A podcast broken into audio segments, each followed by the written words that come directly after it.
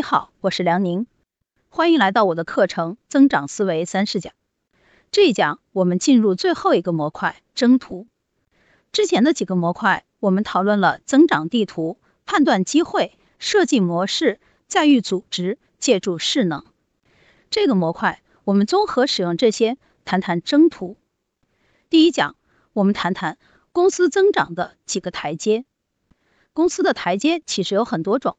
比如 A 轮、B 轮、C 轮，但是呢，这种描述比较抽象，我还是引用组织模块里谈的家庭、部落、村庄、城市和国家的这套概念。这一讲我会用四个关键词，我们一起过一下这几个增长台阶。这四个关键词是决策者、工具箱、利益链和文化场。我们先谈第一个关键词：决策者。决策者最重要的工作是做决策，可以把决策分为三类：业务决策、管理决策和战略决策。在家庭和部落这两个阶段呢，创业者核心要做的就是业务决策，比如说锁定什么用户，具体做哪个产品，产品细节做到哪个长度，怎么让你的产品或者服务变得很特别之类的。我遇到过很多有情怀和愿景的创业者，他们可以想象到未来。但是眼前就是找不到切入点。如果你为这一类决策感到困难，可以听我的产品思维三十讲。到了村庄阶段，公司基本拥有了明确的业务。这个时候，再勤奋的老村长也不可能靠自己一个人干活去养活全村子的人。也就是说啊，创业者不能沉溺在业务一线，只做业务决策。他一方面呢，还是得把握业务的核心节奏。另一方面，要开始练习管理决策。什么是管理决策？就是用什么人，培养什么人，如何协调资源。一个决策者凭借勤奋、彪悍，加一点智慧和运气，基本上就可以把企业带到百人以上的规模。只要继续做自己最擅长的业务决定，再补充一点管理角色的能力，基本上就可以让一个村庄维持，并且获得惯性增长。我认识的创业者大多数都会卡在百人规模的台阶上，因为村庄想要发展成为城市，需要决策者巨大的能力升级。全体村民再勤奋苦干，罗湖村也不会成为深圳，海边的围村也不会成为香港。这种规模的变化来自战略机遇的把握和战略资源的引入，这个时候就需要战略决策的能力。而一旦战略资源引入，把公司抬到了千人以上的规模，顶部的决策者要非常慎重的对待业务决策和管理决策，因为在这个阶段，业务决策和管理决策应该由谁来操作，这个问题其实是非常值得认真分辨的。要知道，体量就是杠杆，规模意味着一定会带来信息流的扭曲。这句话我们用人话说啊。就是企业越大，老板的权威越大，老板离真实用户就越远。老板说一句话，再美，老板应你的人就会越来越多，而执行放大这个问题也会越来越大，这就会形成一个非常危险的增强回路。老板会越发觉得全公司只能靠他自己一个人，只有不断亲自决策所有的业务细节，他才能获得安全感。坦言说。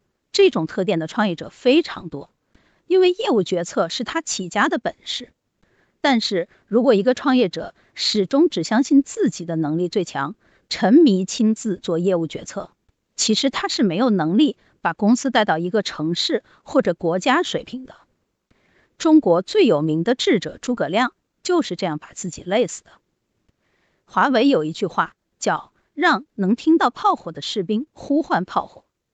这句话背后的组织意义是把业务决策和管理决策分开，一定级别以上的干部不允许做业务决策。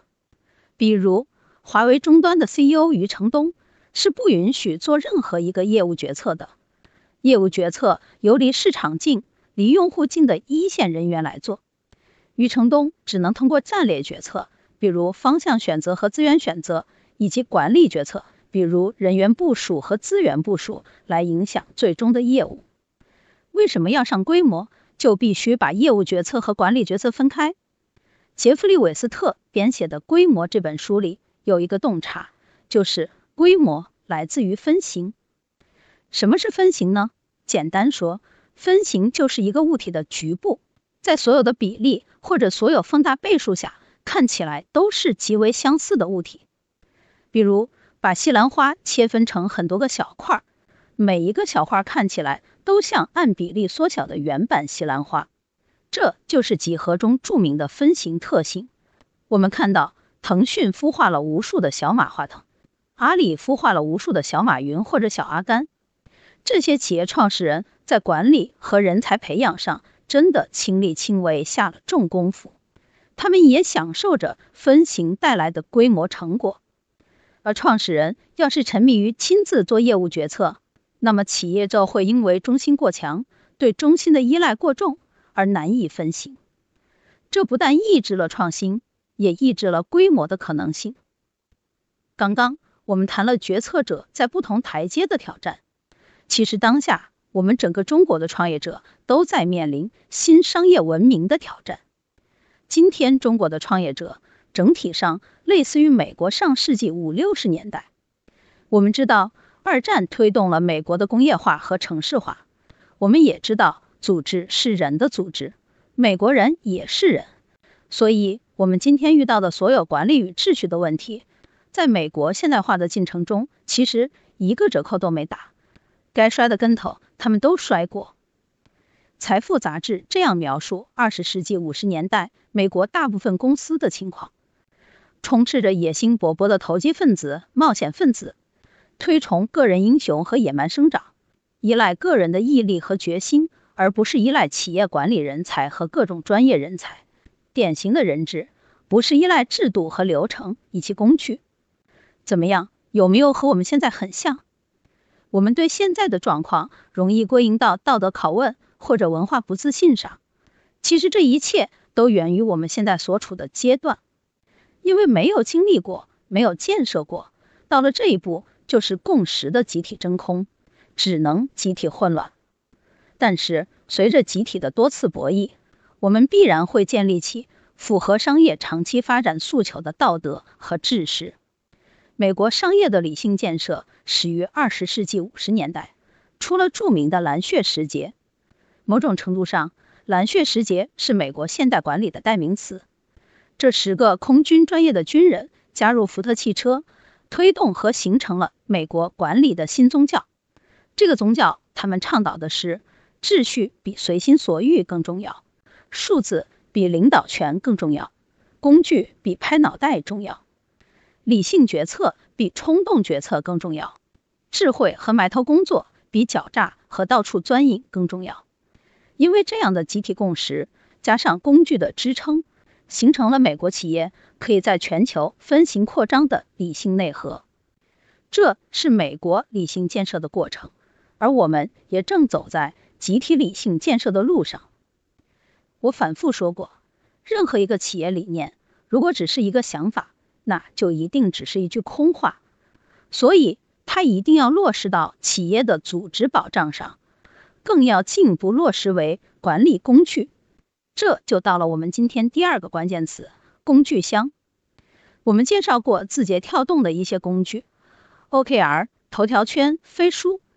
如果没有这些工具，字节跳动无法管理五万人，更不用说对创新人才的培养和筛选。今天我再简单说说华为的工具，因为字节跳动横空出世，它是一个年轻正在生长的组织，而华为是在创业十年后，一九九七年才开始管理变革。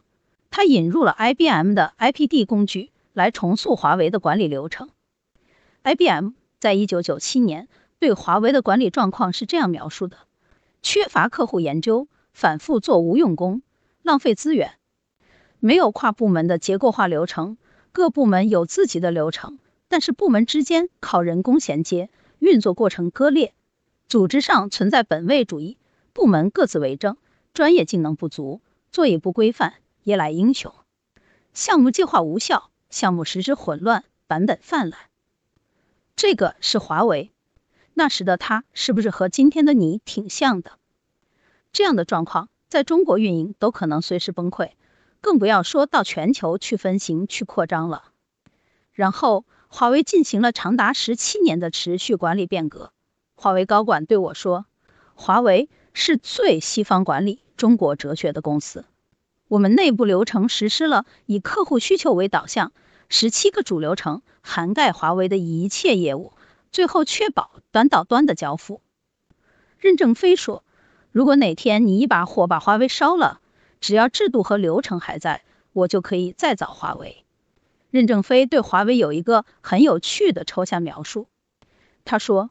华为是一个由货币资本和劳动资本共同构成的价值创造和价值分配的体系，劳动资本也包含了知识付出、IP、企业家贡献等等。华为的一切流程都是为了服务价值创造和价值分配。想清楚，把它工具化，然后用十七年的时间，坚决的、有策略的推行，从而。有了一个可以在全球一百八十个国家和地区同时展开业务的全球化的华为，为什么需要十七年坚决有策略的推行？这是我们第三个关键词：利益链。组织是人的组织，个体的贪婪和集体无意识的腐败，这是人性，是常态永远存在的一环，就是大自然永远都会存在的调节回路。你要像我们在第三模块谈到的健身教练那样，明白它永远存在，并且有策略、有艺术的对待它。文化是制度之母，文化是一个集体的心理能量。华为文化有一个特别之处，就是任正非先生的苦难哲学。华为的一个高管跟我说，一般公司会用夸奖、奖励来激励人，而任正非永远不会。任正非永远谈危机。永远谈苦难，他是一个苦难哲学家，他赋苦难以荣耀。任正非深刻的理解苦难的价值，他永远不会用那些美好的东西来吸引你。如果你抗拒苦难，你就永远不可能走进任正非。到这里，我们回头再来看看增长的五个台阶：家庭阶段，从零到一要靠破局点；部落阶段，从一到十要靠杠杆；村庄阶段。从十到一百需要靠资源的放量，城市阶段从一百到一千要能够分行，国家阶段从一千到一万你要能够扛得起巨大的苦难。最后给你留一个思考题，你对哪个阶段就有感觉？我们在留言区交流一下。下一讲我们谈流量和共同体，我是梁宁，我们下一讲见。